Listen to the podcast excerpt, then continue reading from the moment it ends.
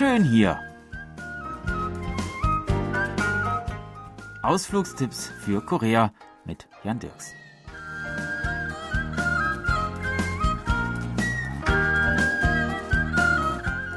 U-Bahn-Linie 6. Die hellbraune Linie soll uns heute an einen Ort führen, der besonders bei den in Seoul lebenden Ausländern sehr beliebt ist. Ins multikulturelle Viertel Itaewon, gelegen im Bezirk Yongsan-gu. Steigt man an der U-Bahn-Station Itaewon aus, spürt man sofort die eigene Atmosphäre dieses Viertels. Auf den Straßen sieht man mehr Ausländer als Koreaner. Lange befand sich hier in dieser Gegend die US-amerikanische Militärbasis Yongsan Garrison und so hat sich hier im Laufe von Jahrzehnten ein multikulturelles Viertel entwickelt. Wer einmal eine Abwechslung vom koreanischen Essen braucht, steht hier vor einem vielfältigen Angebot. Hier kann man unter anderem Französisch, Spanisch, Portugiesisch, Griechisch, Indisch, Syrisch, Mexikanisch, Tschechisch, Österreichisch oder Deutsch essen gehen. Nicht immer ganz billig, aber vieles bekommt man eben auch wirklich nur hier in Itaewon. Die meisten dieser Restaurants befinden sich in der Gasse hinter dem großen Hamilton Hotel.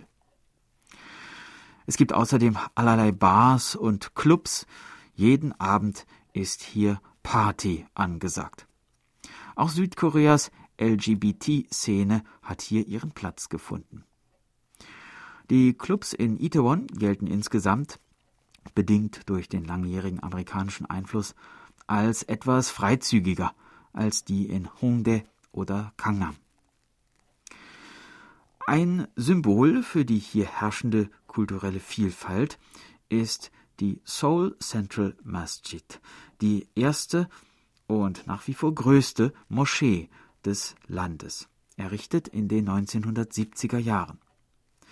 Die typisch islamische Architektur und die imposanten Minarette der Itaewon Moschee verleihen der Skyline des Bezirks einen einzigartigen Charakter.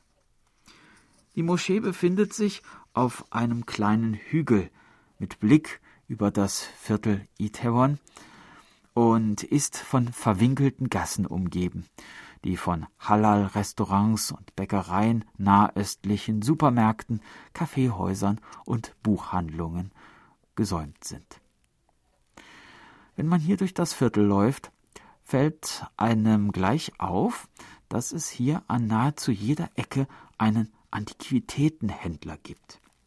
Begonnen hat diese Tradition damit, dass viele der nach dem Zweiten Weltkrieg in Korea stationierten US-Soldaten der nahegelegenen Militärbasis vor ihrer Heimkehr nach Amerika an dieser Straße ihre gesamten Möbel und Habseligkeiten verkauft haben. Heute findet man in den kleinen Läden alle möglichen asiatischen und europäischen Antiquitäten. Nicht nur Möbel und Kunstgegenstände, auch Second-Hand-Kleidung wird hier in vielen kleinen Boutiquen angeboten. Dabei handelt es sich oftmals auch um etwas spleenige Mode im westlichen Vintage-Stil, die hier in Korea als eher ausgefallen gilt. Ebenfalls im Viertel Itaewon befindet sich das Lium, das Samsung Museum of Art. Dieses beeindruckende private Kunstmuseum, verwaltet von der Samsung Foundation of Culture, verfügt über zwei verschiedene Bereiche, die von verschiedenen Architekten entworfen wurden. Ein Bereich widmet sich dem traditionellen koreanischen Kunsthandwerk und zeigt Keramik, Schmuck, Gemälde sowie Kalligraphiekunst. Im anderen Trakt findet man zeitgenössische Kunstwerke von internationalen und koreanischen Künstlern. Das Museum lädt zum Entdecken und Fotografieren ein. Im Jahr 2018 wurde die amerikanische Militärbasis von Yongsan geschlossen und die US-Soldaten wurden in den Stützpunkt Pyeongtaek südlich von Seoul verlegt. So begann auch das Szeneviertel von Itaewon sich ein wenig zu verändern.